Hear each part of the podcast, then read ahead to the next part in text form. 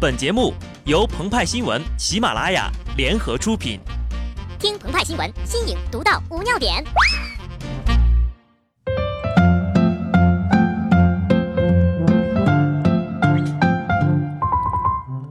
本文章转自澎湃新闻《澎湃联播，听众朋友们，大家好，我是极致的小布。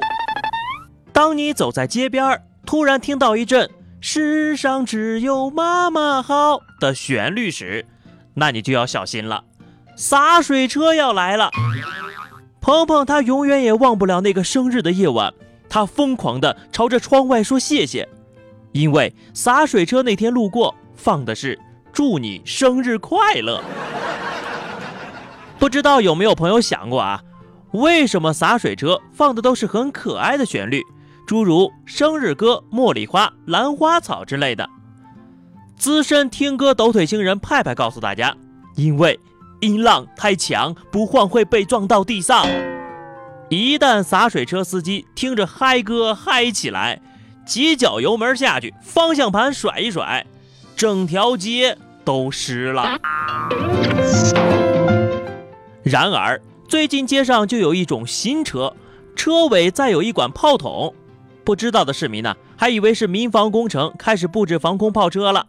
结果呢，炮筒里一喷，喷出来的全是水雾，一路开过去，云雾缭绕，水汽腾腾啊！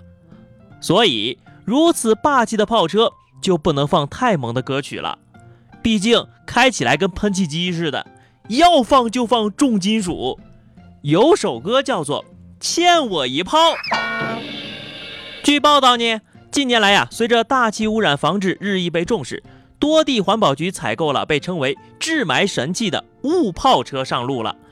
在中国政府采购网上，共有一百六十四条招标信息的标题里有“雾炮车”。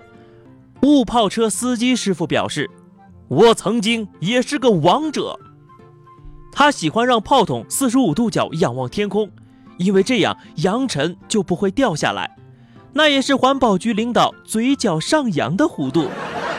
只要我想，彩虹都能给你喷出来。但是记者调查发现，生产厂家均无法拿出雾炮车能够治理雾霾的有效证据，专家也持否定态度，甚至直言就是个洒水的东西。据了解呢，雾炮能够有效沉降大于十微米的粉尘颗粒。但对于五微米以下的悬浮颗粒，效果不理想。而且呢，雾炮的射程尚且达不到两百米，这雾霾形成于两千米的高空，就算你再怎么像拔泵走位，大炮也打不到天上，打个香蕉船呢。那么，为什么各地政府还要斥资购买这种均价六十多万元的翼尘车呢？鹏鹏猜想啊。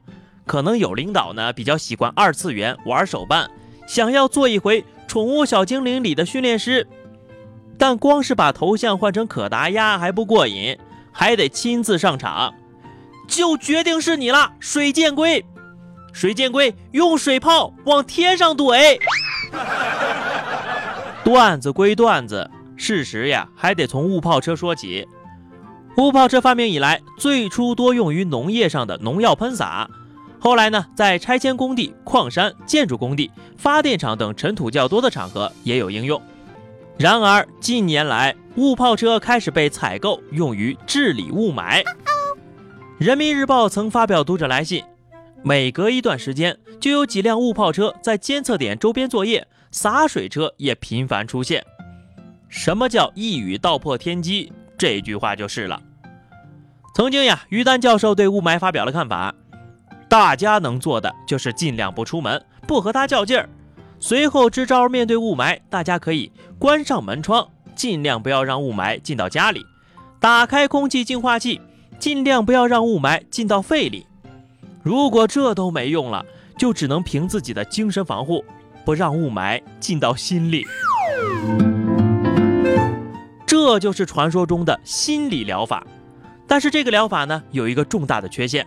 即只能对人不能对物，比如空气监测站不吃你这套，所以呢，机智的人弄来了雾炮车，大庭广众公然朝天开炮。一来数据好看了，KPI 达标了；二来呢，表了决心，花了力气。而且还是利用概念治理雾霾，拽吧！就差人人拿一把水枪，天天对着监测器射啊射，然后在夕阳下快乐的奔跑了。所谓治标不治本，换汤不换药，大概就是这样。